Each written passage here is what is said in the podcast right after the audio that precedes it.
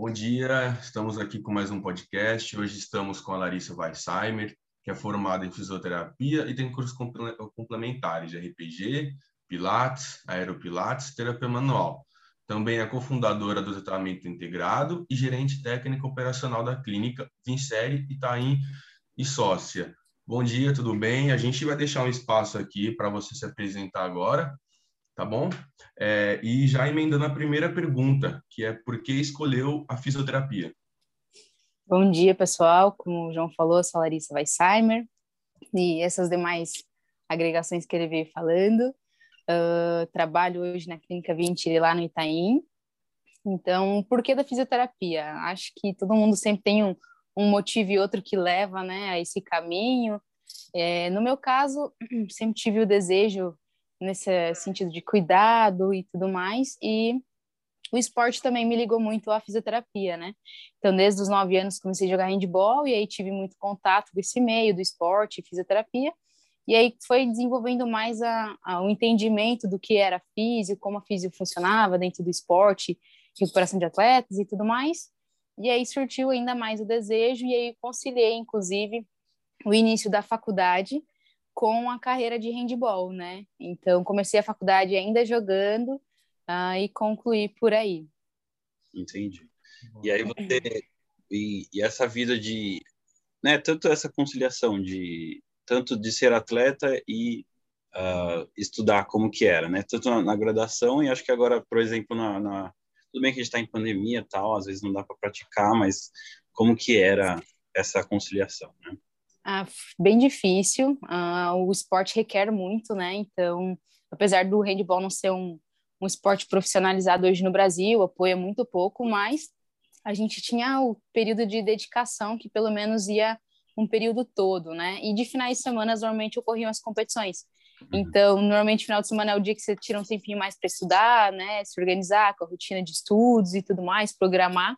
Uh, e normalmente nós tínhamos competições que duravam, por exemplo, sei lá, o sábado todo praticamente, ou às vezes sábado e domingo. Então era difícil, não, não foi fácil.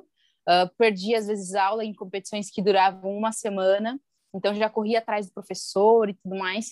Uh, inclusive teve uma situação uh, no meu primeiro ano de faculdade, eu tinha uma prova que eu fui lá e implorei para professora, professora, pelo amor de Deus, eu fui convidada para um acampamento da seleção brasileira né? Não tem como fazer essa prova antes, depois, qualquer coisa.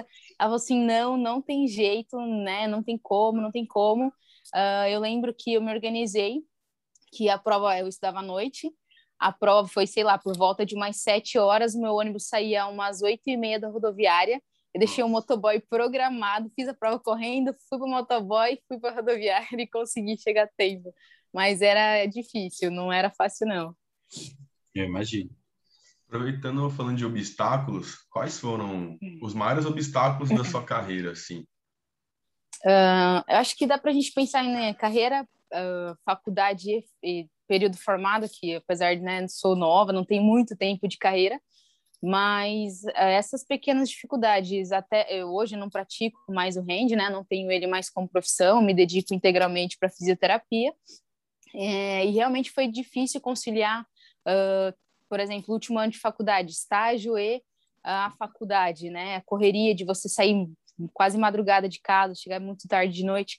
Acho que esses são os maiores obstáculos que o próprio estudante profissional vem é, encontrando por aí. E dificilmente você consegue é, se dedicar a um trabalho só, a um período só nesse sentido, né? Não é a realidade de muitas pessoas hoje. Então, acho que o cansaço, a correria, você ter que se desdobrar nesse sentido, ou trabalhar muito mais horas, sei lá, ficar até tarde estudando caso de, de paciente e tudo mais, pesquisando, indo atrás de, de evidências, acho que essas são as maiores dificuldades, né? E aí, é... quais, né, a gente falou toda essa questão de dificuldade, mas quais benefícios que você tirou dessa, né, de estar no, fazendo fisioterapia, que consequentemente era uma coisa que você gosta, e também de jogar o esporte que você gosta também. Ah, eu acho que ajudou muito, muito no sentido de ah, sentir uma dor, já começar a pensar clinicamente o que, que poderia ser, uhum. né? Já tirava dúvida com o professor na faculdade, já, poxa, o que, que é o tratamento melhor para isso? ajudava muito as, as colegas do time também, né? Sabendo já das lesões que, que estavam lá. Ah, uma pessoa tem lesão no ombro ou no joelho, né? A ruptura de LCA é muito comum nesse esporte, as recuperações. Então, às vezes acompanhava mesmo alguma atleta que estava em recuperação, o que, que o fisioterapeuta fazia com ela, né? Quando ela já ia na físio, ou até mesmo quando eu precisei de físio, querer entender mais, saber mais. Eu acho que deu para ficar muito mais próximo do, da profissão nesse sentido, já ir desbravando, aí descobrindo mais, mais coisas. Show. E qual é o futuro da profissão na sua área em geral? O que você tem em mente assim para o futuro? Uh, eu acho que a físio é uma profissão recente, apesar do tempo de existência, né? Eu acho que é um, um caminho que dá para ser muito explorado ainda, uh, tanto em todas as áreas, não somente, sei lá, na horto ou algo do tipo, né, na área do esporte. Mas eu vejo que a profissão precisa, sim, de mais união entre os profissionais para a gente ter essa evolução, né? Eu acho que não é de um profissional que vai criar um método, sei lá, mega blaster, que vai mudar a fisioterapia, mas sim o que a gente já tem de evidência, que a gente já tem de, de comprovações científicas, mas isso agregando todos os profissionais, né? Eu acho que a área médica é um exemplo que a gente poderia seguir aí, mas infelizmente os fisioterapeutas acho que são muito é, divididos nesse sentido, né? Não tem uma união da nossa classe, eu acho que isso dificulta muito o crescimento da profissão. Uh, então, quando a gente tem um método ou tem algo comprovado já cientificamente, a gente ir realmente atrás daquilo, não ficar indo atrás de achismo ou acho que a minha técnica é melhor que a do outro, né?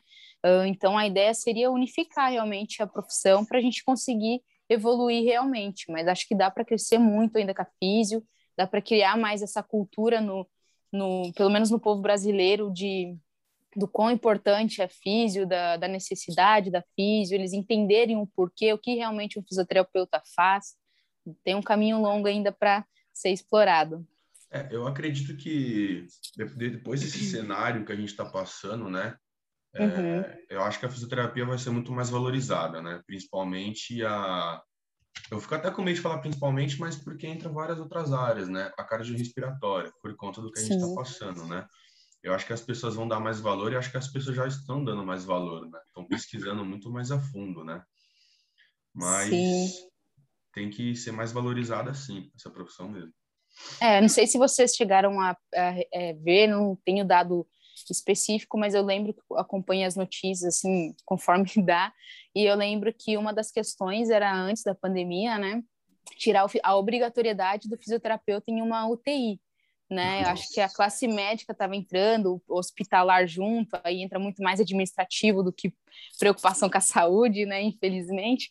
E a ideia era justamente isso, tirar a obrigatoriedade do físio na UTI. Então, tipo, infelizmente a, a pandemia provou que isso é impossível, né? A gente não precisava de uma pandemia para provar isso mas acabou casando essas situações e hoje, é, notoriamente, não tem como ficar sem fisioterapeuta numa UTI, Sim. principalmente. A gente gravou até um podcast com o Fábio, né, Fer, que trabalha lá no, no, é no Incor, né? Ele tem até um trecho que ele fala assim: a, a, a função da a ventilação mecânica não é função nem só do fisioterapeuta, nem só do médico, né? Então aí, meu, você vê um negócio desse, como que vai tirar um fisioterapeuta da UTI, né? Não tem nem como. Quem, eu acho que quem tá mexendo nos ventiladores mecânicos hoje é o fisioterapeuta, nem o médico. Entendeu? Sim, com certeza. É extremamente complicado. Você acha que essa falta de união ainda é entre fisioterapeuta e fisioterapeuta ou ainda vai mais multidisciplinar também? Acho que ambas as partes. Eu acho que, primeiro, a nossa são duas coisas distintas, né? Uh, eu acho que a nossa classe realmente não tem união. Eu vejo muito uma disputa de quem quer ser o melhor, quem quer mostrar que tem a melhor técnica. Né? A gente vê hoje não há uma, um, um, segmento que busca um caminho só. Eu acho que tem muito disso de querer provar. Acho que isso leva em consideração o fato da física não ser tão conhecida, não ser tão valorizada, e aí cada um tenta ir por um caminho do tipo, vou tentar é, minha técnica seja melhor, no sentido mesmo de ganhar valor, não no sentido de soberba ou algo do tipo, né? E aí acaba é, separando aí, não tendo união, e também uh, essa questão da multidisciplinar, eu acho que muito defasada, acho que não tem ainda essa, essa visão multidisciplinar, dessa união mesmo, acho que é um déficit muito grande também. Inclusive, eu sinto isso no dia a dia clínico, né? Então, chegam muitos pacientes uh, com pedidos médicos ou com orientações médicas muito contrárias de uma visão fisioterapêutica. E aí, quando você se dispõe a conversar com o médico, pelo menos para entender a situação, o porquê que ele chegou naquele raciocínio, uh, muitas vezes é negado esse contato, ele não faz questão, ou aí, como uh, o médico tem essa credibilidade maior com o paciente, ele inibe a voz do fisioterapeuta e por aí vai. Mas acho que ambos são separados, né? Ambos são classes que, tanto a multidisciplinar quanto a do próprio fisioterapeuta, não tem união. Eu acho que isso tem muito a ver com esse tradicionalismo, né? A fisioterapia ser algo muito novo e a medicina ser obviamente, a primeira que surgiu, né? E, e, consequentemente, a fisioterapia ser um ramo da, da medicina. Então, acho que já é alguma coisa muito cultural, principalmente aqui no é. Brasil. Então, o paciente chega falando, ah, o médico, isso é uma coisa que, que a gente ouve bastante, né? Não, o médico me proibiu de subir escada, entendeu? Então, uhum. olha a influência de um profissional que às vezes nem olha na cara de um de um paciente na vida dele, entendeu? Às vezes é algo que atrapalha muito a, a terapia em si, né? Do fisioterapeuta. Sim. E além dessa questão de convênio também, né? O cara chega lá, ah, não, vou fazer só vou fazer 10 sessões, é. duas por semana e, pô, sair top, entendeu? Exatamente. A gente tenta, conforme a gente vai vivenciando isso no dia a dia, a gente vê alguns caminhos que você começa a tentar seguir para, entre aspas, mudar essa visão do, do paciente ou que ele abra uma brecha para o entendimento da sua terapia e tudo mais, para que ele comece a entender o que realmente faz sentido e não só porque o cara falou isoladamente, né? É, porque o que acontece muito, não sei se vocês já repararam, mas quando o cara vai ao médico, ele fala aquilo, o cara não questiona, não pergunta, não tira dúvida, não fala nada. Tipo, o médico falou ponto. Aí ele chega na físio, você tenta falar o contrário, você tem que, tipo, destrinchar um livro pro cara e mesmo assim é muito difícil ele querer aceitar o que você tá falando, né? Uhum. Então você tem que ficar provando dia após dia né, técnica após técnica, não, isso é eficiente, não, isso vai te dar resultado, isso vai ser bom para você, e ainda assim é muito difícil. Então, no dia a dia clínico, conforme você vai presenciando esses tipos de situações, eu acho que a gente vai criando meio que caminhos para tentar dilubriar essa, essa questão toda. Aproveitando que você pegou e falou sobre isso, né, o cara ele vai lá no médico, o médico fala que ele é ponto, aí quando é algum fisioterapeuta tem que provar tudo. Como que é o seu contato, é, o contato terapeuta-paciente, né? Uh, eu acho que é muito bom na clínica onde eu trabalho hoje, no ambiente que eu trabalho, uh, os pacientes começaram a ter uma visão, o nosso, não sei se vocês sabem, a nossa é, clínica tem um público-alvo 40 mais, então são pessoas que começam a sentir literalmente o peso da idade, né? Começa a sentir que, poxa, já não estou mais tão ágil, estou ficando com uma dor que já está mais persistente, meu corpo já não reage da mesma maneira, e eles começam a procurar mesmo por esse autocuidado.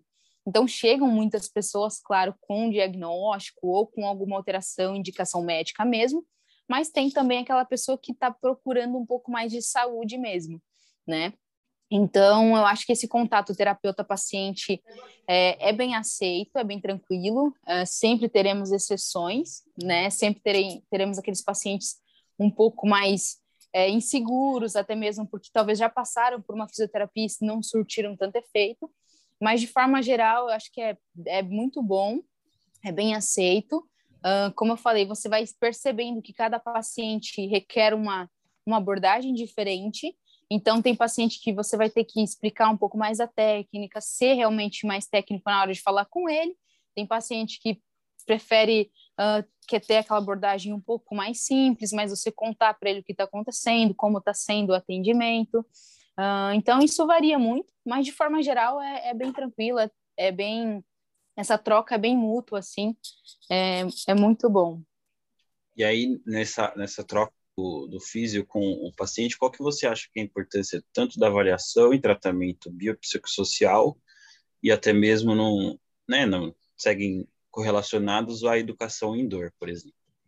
Ah, isso é, sim, muito, muito, muito importante. A avaliação, primeiro de tudo, você saber se esse paciente é, tem uma dor realmente física, se ele vem de um trauma, se ele vem de alguma outra situação que está piorando, está agravando isso, né?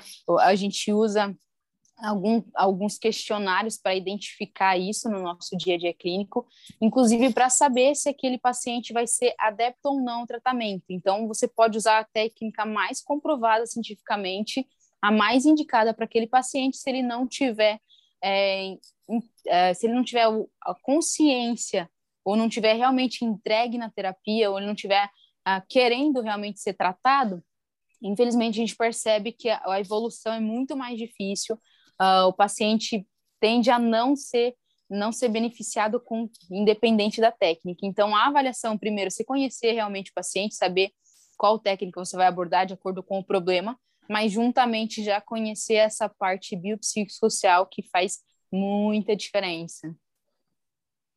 E qual é a influência da dor no paciente e a importância da terapia manual? A influência da dor. Eu acho que primeiro você tem que entender se o seu paciente ele é tolerante ou não à dor. Se aquela dor é um nível 5, mas para ele é um nível 10, é incapacitante porque ele se incomoda com a dor, ou se é realmente uma dor limitante no sentido de intensidade, né? Se a gente precisa sempre identificar isso. Uh, então, a gente usa aquela escala a Eva hoje para perguntar, por exemplo, o paciente, ah, de 0 a 10, como é que passa a dor? Cansei de ver paciente falando, ah, tá 10, andando normalmente pela clínica. Poxa, 10 não, 10 você tá lá acamado praticamente, não consigo mexer a parte do corpo que dói, enfim. Uh, então a gente tem que, na verdade, reeducar eles sobre dor. A gente tenta falar, não, ó, lembra que a 10 é a pior dor que você sentiu na vida, né? Assim, assim, de, ah, repensa, ah, não. Então eu acho que, sei lá, é 6, né? Então você começa é, educar eles sobre dor, que muitas vezes os pacientes não têm essa consciência, inclusive do contrário, tá? Tem paciente que está com uma dor 9, não, tá dor 5, pode mais, mais, mais. Também não é benéfico, né? Então a gente tenta primeiro saber se o paciente tem consciência desses níveis de dor, se não trabalhar essa educação sobre dor, e aí poder trabalhar em cima disso. Mas, desculpa, qual era a outra pergunta? É, e a importância da terapia manual. A terapia manual, eu acho, é, eu acho que ela é, abrange várias situações, né? Claro, claro que cada caso é cada caso. Uh, por isso a gente faz muita avaliação para saber se aquele paciente realmente seria beneficiado ou não. Tem paciente que não gosta de toque, tem paciente que se sente inseguro ou que acha que o fato de você fazer uma terapia manual vai piorar a situação dele uh, ou até mesmo você explicando a técnica, não, uma mobilização, ou realmente uma liberação miofascial, independente do que for, ele fica muito apreensivo, muito inseguro. Então aí você fala, poxa, realmente vale a pena insistir numa terapia, por mais que ela seja benéfica? É, talvez vou trabalhar primeiro a consciência do paciente para depois evoluir para uma terapia manual mesmo. Mas, de forma geral, a uhum. gente usa muito a terapia manual na clínica. Eu acho que ela é muito benéfica em vários aspectos e para várias partes do corpo, inclusive, né? Eu não me limito a uma articulação, a uma parte do corpo. Eu acho que ela é muito abrangente. Uh, tem as comprovações aí científicas sobre isso e eu acho que é muito bem utilizada hoje no dia a dia. E, e na sua opinião, assim, qual a importância da evidência científica na prática clínica? Ah, total, né? É, não tem como você aplicar algo que você acha da sua cabeça, né? Infelizmente, é. acontece muito isso, o achismo, né? Não, porque deu certo com um paciente, vou fazer isso sempre, sem comprovação nenhuma, né? Então, às vezes dá certo porque o paciente confia em você, né? Então, não necessariamente porque a técnica foi a melhor utilizada. Então, a gente tem muitos estudos e não tem por que a gente não aproveitar essa gama de estudos aí para a gente utilizar no nosso dia a dia clínico. Então, poxa, se tem tantas pessoas estudando, testando aquilo, sendo comprovado, por que não utilizar isso no meu dia a dia clínico, né? Eu acho que não dá para isolar as coisas, uh, por isso a gente sempre tem que ficar atento em todas as evidências que vêm sendo publicadas, uh, justamente para você ajustar de acordo com o seu paciente. Eu acho que algumas técnicas são comprovadas cientificamente, uh, e são equivalentes, e aí você pensa, poxa, mas eu vou fazer qual técnica então, se as duas são equivalentes? E aí eu acho que entra naquilo que o seu paciente também é mais adepto, né? Dado que você tem uma comprovação de duas técnicas que elas podem realmente ser equivalentes, você sabe, tem o conhecimento sobre isso, você não vai no seu achismo. Puxa, qual é melhor, qual é pior? Não. É o que o seu paciente vai se adaptar melhor, né? Dado que as duas têm essa comprovação. Eu acho que é essencial, assim, para qualquer prática clínica. E aí, lá na, na clínica que você trabalha, né, você falou que é 40 a mais, é, como, como que é, para o pessoal conhecer, né, como que é o trabalho lá, né, qual que é, como, com que vocês trabalham, quais tipos de paciente, né, já falou que é 40 a mais, e, e também qual que é o diferencial da clínica, né, que você consegue ver que a sua tem, né, e mais uma vizinha, assim, ou uma concorrente, não. Uh, na, o nosso público é 40 mais o alvo, a gente fala, né? Uh, principalmente pensando em entregar uma longevidade para esses pacientes, né? Uh, porque a idade do, da população tem aumentado, a idade média vital, né? E aí, poxa, o cara tá chegando lá com 80 anos, mas tá super debilitado, tá sem força muscular e tudo mais. Então, a gente está tentando é, agregar isso à, à, população no sentido de, poxa, você quer chegar aos 80, mas vamos chegar com saúde, você tendo movimento, você tendo disposição, né, podendo manter o mínimo de qualidade de vida. Mas também a gente abrange outros pacientes tendo menos idade ou isso não é um limitante, né? A clínica atende todo o perfil de paciente é, que se enquadre num atendimento de fisioterapia, somente o alvo mesmo é o 40 mais. Eu acho que o diferencial está realmente no, no, tratamento integrado que nós desenvolvemos como marca registrada, é, incluindo as, as, os aperfeiçoamentos dos profissionais, né, são constantes. A, a equipe se esforça muito de uma maneira interna, né, não vou expor aqui os nossos profissionais, mas nessa maneira e principalmente a, a avaliação fisiopostural, né, eu acho que muitas clínicas acabam não dando muito valor para avaliação, né? Faz uma anamnese rápida, ah, deixa eu só saber o que é, tipo, ah, é um, sei lá, uma lesão de menisco, ah, então padrão, vai faz o mesmo tratamento para todos, né?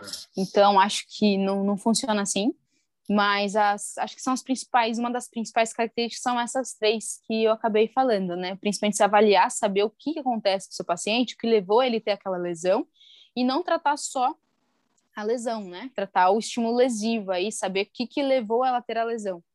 Uh, e aí você trata, tira a dor dele no decorrer do, do, atendimento, mas continua o tratamento procurando corrigir esse estímulo lesivo, o que muitas vezes não acontece, né? Uma, pelo paciente só querer fazer aquelas 10 sessões e ir embora, resolver o problema, uh, e também porque às vezes o próprio fisioterapeuta acha que é só tirar dor e o problema também está resolvido, né? Uhum.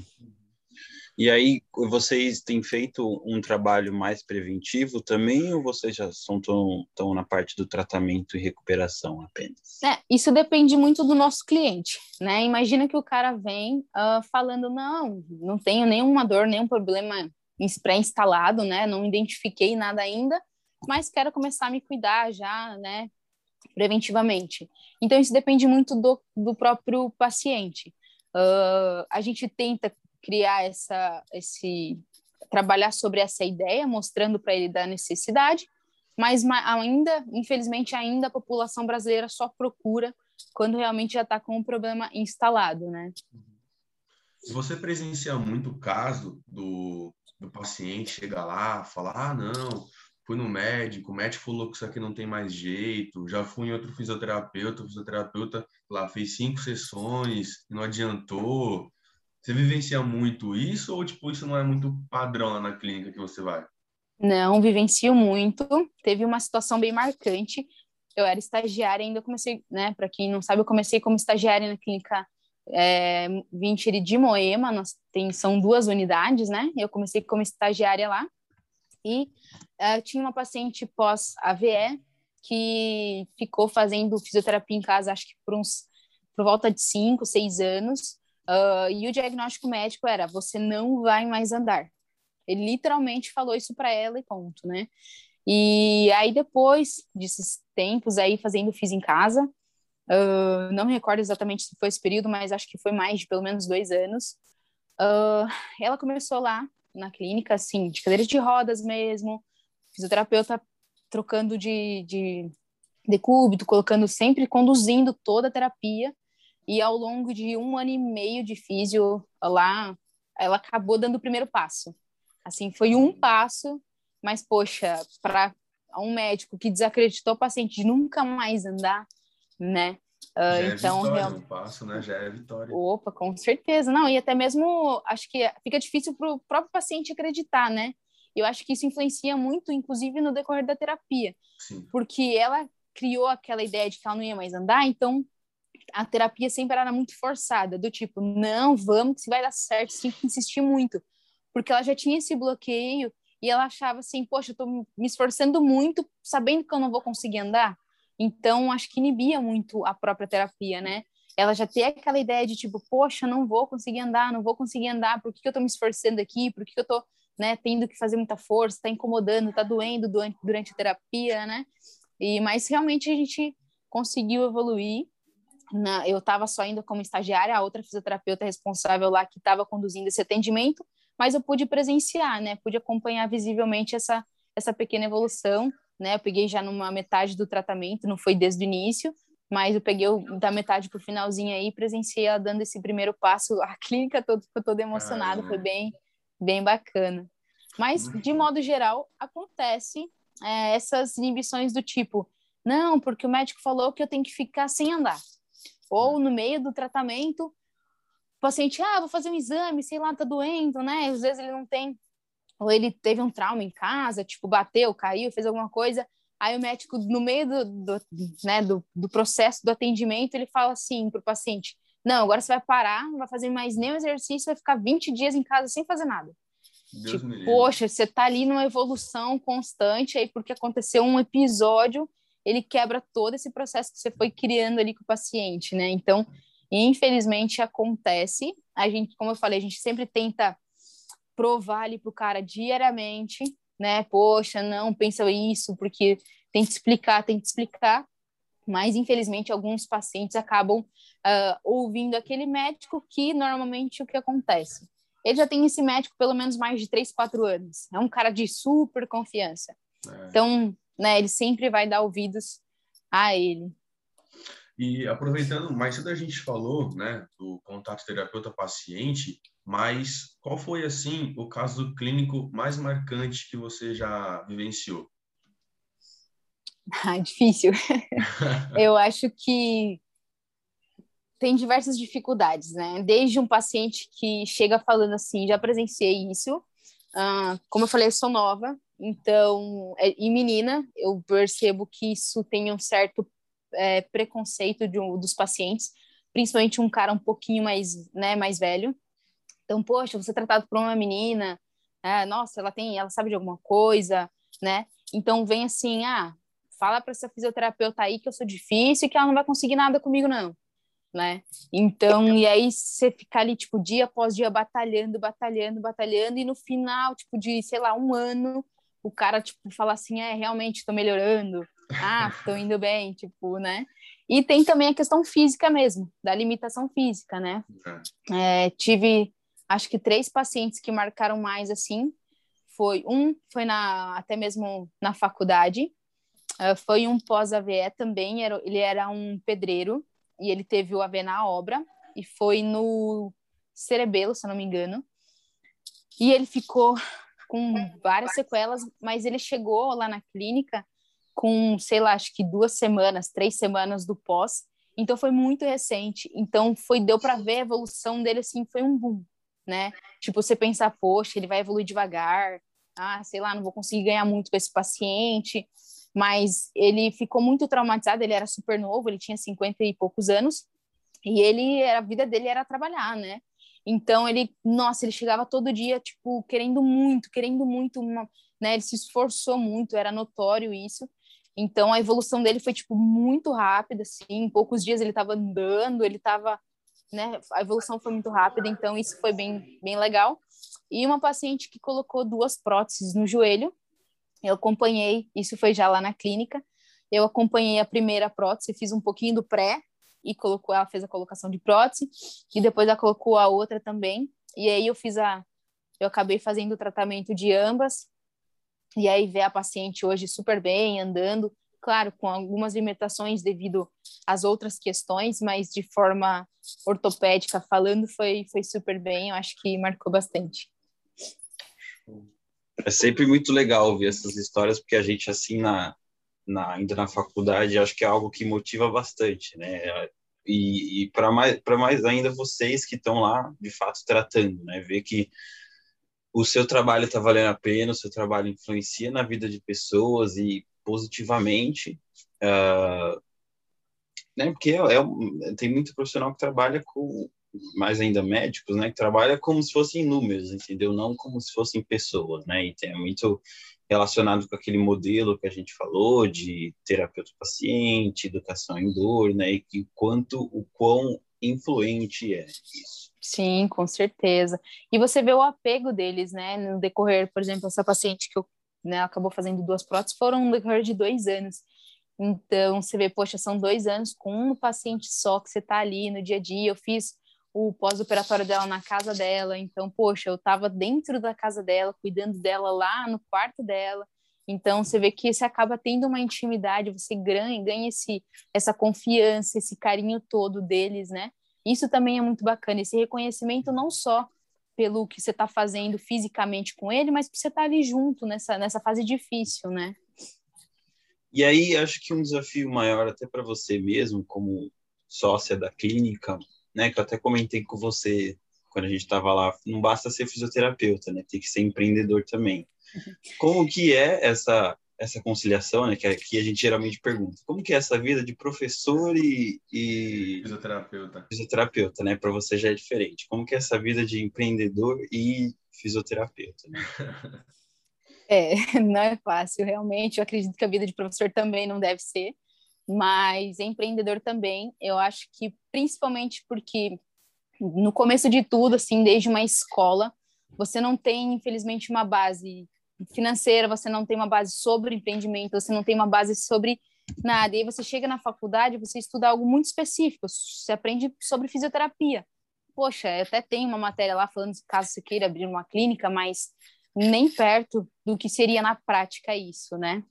Então, uh, é difícil pelo fato de, da dedicação mesmo, de você ter que ter conhecimento de uma área totalmente diferente, que você não estudou para aquilo, você não se, talvez não se preparou tão bem para aquilo, você não teve tempo de se dedicar para saber muito daquilo, né? Então foi meio que na raça ali, tive pessoas excepcionais que me acompanharam sempre no meu dia a dia, minha, né, até hoje, meus sócios, uh, me dando a mão ali, falando, ó, vamos fazer aqui, vamos fazer ali, isso se faz assim, se faz aqui, pessoas mais experientes que já tinham vivenciado isso, mas que confiaram muito em mim para dar esse passo sem tanto conhecimento assim, né? Então, foi muito bacana essa experiência, está sendo, ainda é uma experiência muito bacana que eu não esperava, né? Foi algo que eu nem tinha planejado, por exemplo, para minha carreira, e que as coisas foram acontecendo, né? Mas Acho que o difícil é o fato de você ter esse tempo integral de dedicação e você saber que não dá para ser realmente só fisioterapeuta, né? Você tem que ter um conhecimento muito abrangente. Você tem que saber pelo menos um pouquinho sobre a parte mais burocrática, um pouquinho sobre a parte legal do negócio, um pouquinho sobre a parte financeira, né? Então, mesmo que eu fosse, sei lá, uma fisioterapeuta que atendesse home care, por exemplo, eu teria que ter noção de, de cuidado, de equalizar essa, essa questão de pagamento, recebimento, o que, que tem de documento, o que eu não preciso. Eu acho que a gente tem uma pincelada disso na faculdade, mas é muito pouco. Eu acho que, inclusive, já entrando nesse assunto, é algo que a gente poderia pensar aí para o futuro da fisioterapia, preparar mais esse profissional porque quando o profissional sai tão cru assim da faculdade, uh, é difícil você dar valor nele, né? Você ter um valor já instalado no fisioterapeuta. E acaba muito de o cara ir para uma, uma clínica que só está pensando realmente em atender o máximo de pacientes e não realmente com a qualidade do atendimento, ou até mesmo o cara sai, poxa, super empolgado em querer abrir o seu negócio, uh, mas aí você não tem estrutura de conhecimento para aquilo, aí você, poxa, se empolga, faz um monte de coisa e depois no fim não dá certo, mas não porque o profissional, sei lá, fez algo errado, mas pela precipitação, pela falta de conhecimento. Eu acho que isso tudo eu aprendi na marra, né? Que nem eu falei, sim, ali no dia a dia, é, com as pessoas que estiveram ao meu lado, que estão ao meu lado, foram me dando conselhos, e aí eu comecei a buscar realmente, né? é, lugares, plataformas de aprender mais sobre isso. E hoje isso, inclusive, influencia na minha vida pessoal, né? Então, parte financeira, consigo ter muito mais noção de controle financeiro, planilhas da parte financeira também. Então, consigo, poxa, isso realmente é essencial. Por isso que eu falo, se lá na escola talvez a gente aprendesse um pouco mais sobre isso, é. tivesse pelo menos uma base sobre isso, já faria muita diferença, né? Você sairia para uma faculdade tendo o mínimo de conhecimento das coisas e talvez se aprofundaria em alguns aspectos que seria mais interessante. Mas, de modo geral, assim, é uma experiência incrível. Ser fisioterapeuta e ser empreendedora, eu acho que, para mim, casou muito bem, apesar de não esperar isso, né? Não, não tinha planejado isso. Foi um convite assim que eu me formei e foi uma experiência incrível, está sendo ainda. Uh, acho que eu recomendaria também. Eu acho que vale a pena para o crescimento pessoal e profissional de cada um. Então, hoje eu falo que eu não sou mais só fisioterapeuta, você agrega muito valor a isso. Né? Você começa a olhar a fisioterapia de uma maneira totalmente diferente, você expande. Eu acho que da mesma forma como um professor, né? Quando ele sai, só atende, atende, só faz clínica, clínica e depois ele vai para uma sala de aula né? É. Quando ele está influenciando alunos. Então, acho que agrega muito valor, é bem diferente essa visão e amadurece muito, né? Que aí você começa a pensar, poxa, o que que eu como empreendedora posso melhorar na fisioterapia? O que que eu como fisioterapeuta posso melhorar na fisioterapia? E aí você começa a unir esses pensamentos, né? Você pensa meio que como um todo. Então, o que que eu poderia ter numa clínica que talvez fizesse um diferencial, poderia melhorar esse atendimento, né? Investir mais nisso, investir naquilo. Então, eu acho que amadurece muito esse pensamento de evolução mesmo da, da físio. Caramba, show. Meu, e aproveitando agora, você tocou num ponto que eu não, não podia perder. Você, como fisioterapeuta e empreendedora, você falou que você é muito nova, né? Mas é, quais são os seus planos de carreira assim para o futuro? Você pensa em ser professora ainda? Mais alguma coisa? É, tem algumas coisas em mente. Uh, eu gosto de ter pelo menos algumas metas pré-estabelecidas, né? Alguns desejos aí e tudo mais. Uh, mas, como eu falei, eu me programei, né? Na minha carreira, assim, pelo menos uns cinco anos, me programei para fazer algumas coisas. Mas tudo aconteceu diferente, né? Então, acho que Deus conduziu tudo da melhor maneira. E eu tenho alguns desejos, uh, alguns talvez possíveis ou não sei mas a princípio eu deixo até meio off, eu falo, não gosto de sair contando porque você acaba se programando, não, vou fazer isso, vou fazer aquilo, aí pum, vem uma pandemia, e você muda completamente de vida.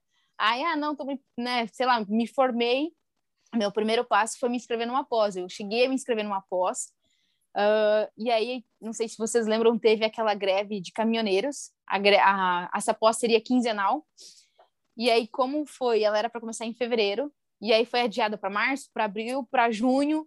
E aí eu tive o convite de ser sócia, e eu falei assim, poxa, já que foi adiado, então acho que não era para ser, cancelei a inscrição da pós.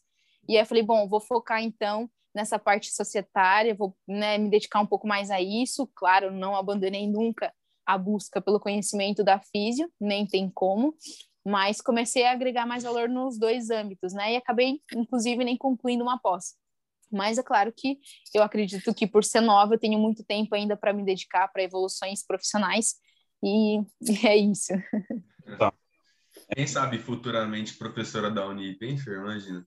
É. Só o tempo dirá, né? É, não, quem você, sabe, quem sabe. É, você falou sobre essa questão do Covid, né? E aí, nesse, no seu cotidiano profissional, né? Qual que você é, notou que foi a diferença, né, devido ao impacto da pandemia antes, né, e como está sendo agora, ou algum tempo atrás estava um pouco é, mais, né, todo mundo bem distante um do outro? Ah, eu acho que ah, por o nosso público ser um 40 mais, assim, a maioria do, do pessoal, a gente soube dessa, a gente sabe, né, teve conhecimento da delicadeza de tratar com esse público nessa nesse âmbito. Então a gente teve esse cuidado em respeitar principalmente a questão deles ficarem afastados por mais um período, até a gente achar que era realmente seguro, uh, apoiá-los na questão da vacinação, no sentido de não, quando você tomar então a segunda dose, se tiver um pouco mais seguro, você volta, não tem problema. Uh, a gente adotou uma questão de realmente distanciamento, né, higienização 100% da, de todos os equipamentos que são compartilhados, Então, a gente teve esse cuidado com o paciente, mas também respeitamos aqueles que se sentiram inseguros com toda a compreensão do mundo, né? Então, a gente sempre convidou a quem já estava ativo voltar, claro, enfatizando a necessidade deles uh, de manutenção daquilo que eles já vinham fazendo, mas também, no primeiro momento, a gente acabou fazendo também o teleatendimento, a gente disponibilizou para eles, né? Alguns pacientes um pouco mais delicados a gente fez individualmente, os pacientes que eram um pouco mais ativos, não tinham tanta limitação, a gente fez até grupos para é, estimular, estimular eles mesmos, né? Até uma pouca socialização aí virtualmente, mas a gente, de modo geral, acabou é, tendo essas alternativas para atender o pessoal. E aí, nesses momentos de, né, de crise, né, que a gente nunca sabe, a gente nunca sabe normalmente, mas o dia da manhã é sempre um mistério, né? É, qual que você acha que a, essa questão de resiliência, né, de um profissional de, de fisioterapia, e qual que você acha que um profissional diferenciado a, consegue se sobrepor, né, nesse, até nesse momento de crise, né? Tanto esse diferencial. Ah, uma pergunta bem até difícil de responder. Eu acho que primeiro você tem que no decorrer do tempo, quando você tem um paciente, acho que você tem que criar nele a consciência da necessidade, né? Não dá para o cara aí só achar que ele está fazendo aquilo para passar o tempo ou por que, né, enfim, ele quer ter alguma atividade no meio da semana e ponto. Então, quando você começa a criar essa consciência nele, você não precisa falar para ele depois, olha, você está um tempo parado, você precisa voltar. Ele, ele começa a ter essa consciência, ele começa a sentir isso. Poxa, eu estou sentindo que eu estou ficando, sei lá, menos imóvel, estou sentindo mais dificuldade para isso. Poxa, estou ficando mais cansado de novo. Então ele começa a ter essa dificuldade e dado aquela consciência que você já veio trabalhando nele, fica mais fácil ele mesmo ir pro apelo, né? Olha, eu preciso, né? Tô sentindo a diferença, então tô sentindo a dificuldade estou vendo que está fazendo falta. Então, acho que uma das, das questões a serem trabalhadas em diferencial, você não só ter o paciente como patologia, mas trabalhar nele essa consciência, né? né? Todas as consciências, acho consciência de dor, consciência biopsicossocial, consciência de necessidade, né? De prioridade, então, isso tudo que você trabalha no decorrer do tempo com o paciente, independente de vir uma pandemia ou algo que né, iniba o atendimento presencial ou prolongue um pouco, afaste um pouco, uh, o paciente tem essa consciência. Então, ele fica ali contando os dias para voltar, ele realmente tenta priorizar isso, tenta achar um meio que ele consiga retornar o atendimento, uh, para não, não ser prejudicado mesmo, porque ele sabe que vai fazer falta. E como, como que você consegue, por exemplo, saber o momento que ele atinge essa consciência e saber o momento de... É, é porque a, a 20 ele tem essa questão de, de musculação terapêutica, né, de uma coisa para a vida mesmo, mas como você acha que né, o paciente chegou com LCA, você viu que ele já está recuperado, chegou com... É, já tem essa consciência, quando que você inicia esse processo de alta terapêutica? Hum, depende muito do paciente. Eu acho que se é um perfil, já aconteceu muito. Se é um perfil de um cara mais atleta mesmo, uh, e sei lá, ele busca realmente por uma performance né, mais elevada, uh, não tem por que eu ficar prendendo o cara ali, né?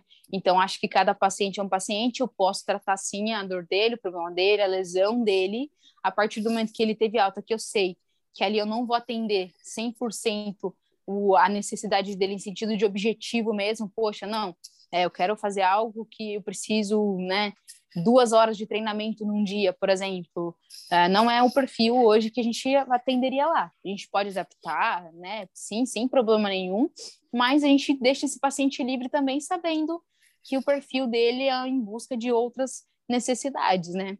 Então, acho que isso varia muito de paciente para paciente mesmo, mas tem os dois, dois perfis aí que podem ser trabalhados. E Larissa, você comentou que você pegou muito interesse pela físio é, jogando handball, né? Um tempo atrás. E você tinha interesse de ir para alguma outra área também? Você mirava alguma outra área sem ser fisioterapia? Hum, não, acho que desde o começo, ah, desde criança, eu gostei muito de terapia manual não, porque eu não sabia que era terapia manual, né? De massagem, né? A gente conhece sempre a primeira palavra massagem para depois outra palavra. Então eu era tipo aqui fazer massagem na mãe, fazer massagem na irmã, no pai, na tia, sempre muito envolvida com essa questão manual. E aí, quando eu comecei o esporte, ah, comecei a saber um pouquinho mais, você começa a ouvir falar, ah, poxa, existe fisioterapia, ah, o que, que é físio? O que, que é terapia manual? E aí foi, tipo, onde eu disse, ah, quando eu soube que o nome era fisioterapia, eu falei, é isso que eu quero. E aí, no decorrer do esporte, realmente só foi afirmando isso, mas desde de pequena, assim, já tinha essa, essa predisposição. Perfeito. E qual foi, qual foram suas inspirações, assim, né? Tanto para, acho que para você sei lá, quando realmente entrou na graduação da fisioterapia, alguém te inspirou e até mesmo antes. Quem que inspirou você? Ah, acho difícil dar nome. Eu sempre procuro observar muito as pessoas de modo geral, né, em sentido de não só profissional, mas caráter e tudo mais. Acho que isso influencia bastante também. Tive diversos professores que mostraram muito isso, né, o profissionalismo em si. É, eu acho que referência de nome, assim, é um pouco até difícil de falar. Eu nunca tive tanta proximidade, assim, com um profissional uh, da físio mesmo. Essa carreira aí de hand físio, eu acabei passando por três faculdades em três estados diferentes. Então, assim, eu comecei estudando a físio mesmo no Paraná. Depois eu estudei a físio uh, no Rio Grande do Sul e concluí ela em São Paulo, né? Então, poderia citar a referência do Paraná, do Rio Grande do Sul e daqui de São Paulo, né? Mas eu vi muito profissionalismo e, infelizmente, vi o contrário também, né?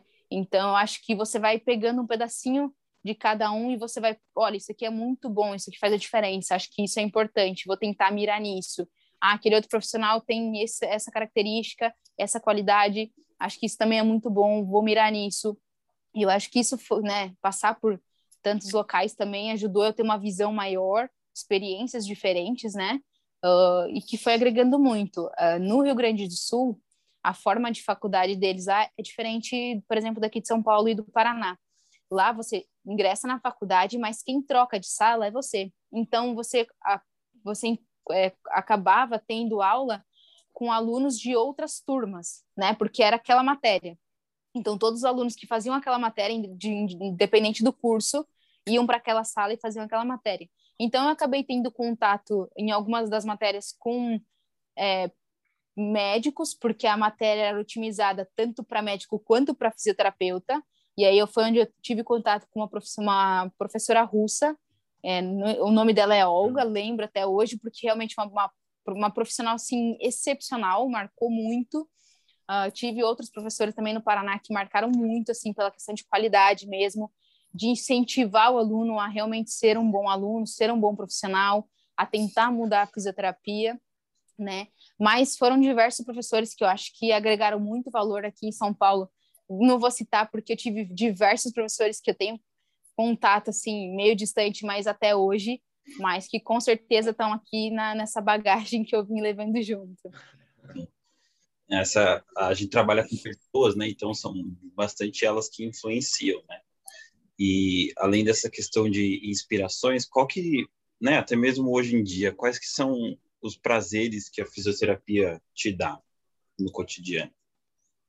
Eu acho que aí vai muito de profissional, né? Tem profissional que busca muito ou que é, acaba tendo esse, entre aspas, essa satisfação através do paciente. Tem, eu tenho, como eu falo, como ter essa questão de sócia e de fisioterapeuta, poxa, ver a clínica indo bem, ver, né, também é uma satisfação, mas ver uma paciente, sei lá, dando o primeiro passo é uma satisfação, ver o paciente tendo consciência, ele reconhecendo que ele precisa daquilo é uma satisfação, ou que você trabalhou um período todo em cima daquilo e lá no final o paciente, poxa, reconheceu mesmo que foi um pouquinho, também é uma satisfação. Acho que isso é bem variável, né? Um professor poxa, ver o aluno indo bem, se dedicando, querendo melhorar, acho que é uma satisfação. Então, acho que na físio tem diversas, diversos pontos aí que se tornam satisfatórios, né? Acho que é difícil você ficar nomeando um ou outro. Eu acho que ah, quem faz físio já tem esse, esse pensamento. Quem faz físio é porque ama muito, né? Que dinheiro não dá, não é, não é isso o foco. Mas é por amor mesmo. Então, acho que é, é difícil não ter satisfação aí no decorrer da, da profissão, até mesmo na faculdade em si. E, assim, aonde a sua profissão te levou e você, tipo, não tinha ideia nenhuma? Tipo, você não imaginava? Eu acho que o ponto principal é a parte societária mesmo, assim, nunca pensei nisso, nunca imaginei. Uh, sou de uma cidade lá do interior do Paraná, onde talvez eu pensava um dia, depois de formada, voltar, talvez tentar começar um negócio, né, sei lá, pensava em possibilidades assim, porque eu saí de casa muito cedo, então a ideia talvez era voltar, mas realmente o que eu não esperava era conseguir esse estágio de físio e, sei lá, no primeiro ano de formado, já ser convidada para sócia, e bom, tudo aconteceu, né? Acho que foi a maior, sim, surpresa, maior ponto inesperado da, da carreira.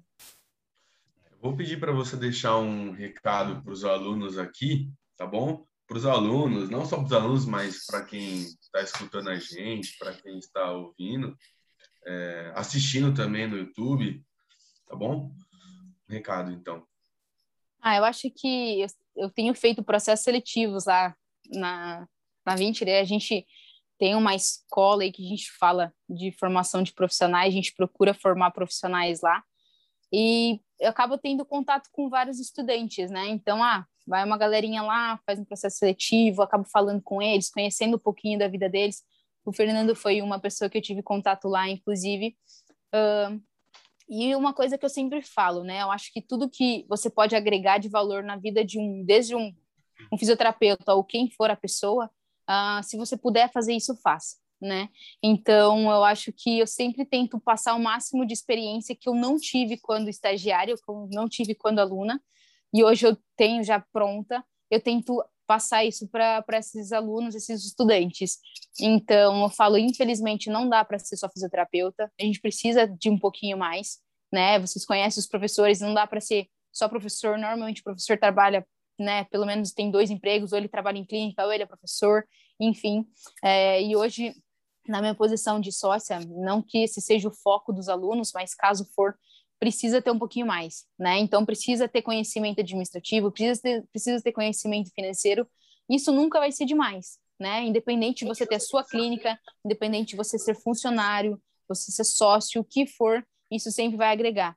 Então não se ficam presos à fisioterapia, né? A fisioterapia sempre será o caminho, sempre será o que você vai ter que buscar né, constantemente, vai precisar estudar precisa estar atualizados nas evidências e tudo mais, precisa muito, senão você não consegue atender. Mas acho que o diferencial hoje de um fisioterapeuta é ter um a mais, né? É ter essa busca por um a mais. Não dá para ficar só preso em, ah, eu sei a técnica e ponto, acabou, né? Sei atender um paciente, pronto, acabou. Não dá para ser só isso, infelizmente, né? Então, o cara que se dispõe a, por exemplo, eu tenho hoje um físico colega lá comigo que ele uh, acaba fazendo algumas manutenções porque ele achou que cabe a ele, ele se dispôs a isso, né? É uma parceria que a gente fez com ele e ele se dispôs a fazer algumas manutenções. Então, ah, ele é físico e faz manutenção. Poxa, mas isso agrega muito valor para ele, né? Não é, não está sendo inferior ao trabalho dele. Ele está sendo um fisioterapeuta mais completo, ele está fazendo algo mais, não somente a física. Ele tem um recurso a mais para ser utilizado. Isso pode ir em N fatores, né? Desde um cara que trabalha com a parte de mídia social, que hoje está muito em alta, trabalha com marketing, né? A gente precisa ter esse conhecimento prévio dessas questões para a gente poder ter um a mais aí durante a nossa profissão e até mesmo para nos autoajudar, né? Se alguém vem e propõe algo para você, como é que você vai saber se aquilo é bom ou não? Se é uma boa proposta ou não, né? Então, acho que o ideal é trabalhar um pouquinho, ainda quando estudante, conhecer esse mundo da fisioterapia como clínica, como empresa, como um cara que vai atender home care, o que, que ele precisa se preparar melhor para ter um atendimento home care, o que, que ele precisa saber disso tudo, quais as questões legais, burocráticas documentadas para isso. Eu acho que isso prepara o cara melhor quando ele sai da faculdade e ele toma a decisão da vida o que ele quer realmente seguir, né? Porque aí você se depara com uma proposta, ah, vou aceitar porque eu não tenho nada né? E aí você acaba indo por um caminho que talvez, poxa, você não tem nenhum um resquício técnico de diferenciar se aquilo está sendo bom ou não. Você não tem nenhum parâmetro para dizer se aquilo está sendo viável para você ou não, né? Então, às vezes você acaba trabalhando aí. Eu já tive uma colega que no início ela foi atender home care por uma empresa, né? Acho que é convênio que você se inscreve lá e eles notificam, ah, tem um paciente em tal lugar. Mas o valor que eles pagavam não dava nem para ela pagar o transporte dela. Tipo, é viável uma proposta dessa só para dizer que você está trabalhando? Né? Então, você poder ter pelo menos um mínimo de diferenciação disso, saber qual é o valor de uma fisioterapia, o que, que agrega valor à fisioterapia, não só em questão de, de valor dinheiro, né, mas um valor de conteúdo mesmo. Eu acho que dá para explorar bastante coisa nesse sentido, nesse âmbito, para quem está estudando ainda, quem está na faculdade, né, para conhecer um pouquinho mais e sair um pouquinho com essa cabeça mais aberta mesmo da faculdade. Legal. É com esse recado que a gente encerra mais um episódio, novamente agradecendo a Larissa por aceitar esse convite, tomar um pouco do seu sábado. Eu abro espaço para você promover as suas redes sociais, promover né, o trabalho da, da clínica, da sua clínica e novamente agradecendo pelo, por, pelo seu tempo. Eu que agradeço, parabéns pela iniciativa aí para os meninos, Fernando e João, que esse caminho continue. Eu acho que isso que vocês estão fazendo já é um a mais do fisioterapeuta, já é explorar esse caminho, né? Vocês estão pegando um pouquinho de cada profissional, vocês estão sabendo um pouquinho de cada profissional, de cada área, o que cada um já teve de experiência, o que, que vocês podem é, ter de informações sobre isso e já começar a trabalhar em cima disso para vocês mesmo e ter isso disponível aí para outros fisioterapeutas, outros alunos também, estudantes, enfim, já é uma forma de, de trabalhar esse caminho da físio, né, tentando atingir o máximo de pessoas possível. Eu acho que isso já é um diferencial, então parabéns para os meninos pela iniciativa. Bom, eu estou com o meu é, Instagram lá, é lariw7, a Clínica Vincere tem o arroba Vincere também, vincere.com, e tem tantas unidades em Moema e Itaim, mas elas estão com o Instagram só. Uh, temos um site também da Vinci, quem quiser algumas informações a mais. E a gente tem um grupo de networking, né? O Fê está participando, uh, onde a gente acaba tentando disponibilizar, avisar lá sobre as vagas de físio mesmo, né? Uh, inclusive, a gente tentou fazer esse projeto, só aproveitando o gancho. O projeto era, na verdade, disponibilizar esse grupo para diversas clínicas que né, tivessem facilidade de ter o currículo aí de um estudante, de um profissional formado mas infelizmente eu, eu tive contato com mais de 20 clínicas e para tristeza nossa, todas assim foi um não, né? A ideia era realmente só facilitar o trabalho deles. Poxa, mas infelizmente a gente não tem essa união, como eu falei, né? Era um projeto pronto, era na verdade para ajudar as outras clínicas, mas a negativa foi muito grande. Então, talvez a gente trabalhar possibilidades de unir mais a nossa nossa classe, né? Tentar melhorar um pouquinho mais. E então é isso. Quem quiser entrar no grupo, acho que o Fernando tem o, o link lá, né? Ele tem acesso ao grupo, pode enviar para o pessoal. A gente está mandando alguns resumos de publicações também, de atualizações científicas. A gente tem esse e-mail lá na clínica, a gente investe nisso também, para a gente ter essas atualizações, atualizações sempre é, frescas aí na cabeça.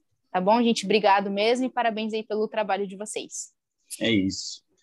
É, é, bom, fica aí mais um episódio. Quem quiser o contato né, desse grupo que a Larissa comentou, pode entrar em contato com a gente pelo Instagram. Estamos lá como Projeto Saúde Podcast. Uh, encerrando mais um episódio, agradecendo pela sua participação, pela sua é, por nos ouvir, por nos assistir e obrigado novamente e até a próxima. Até mais, meninos. Boa sorte aí na, na decorrer aí para vocês. Aí. Thank you.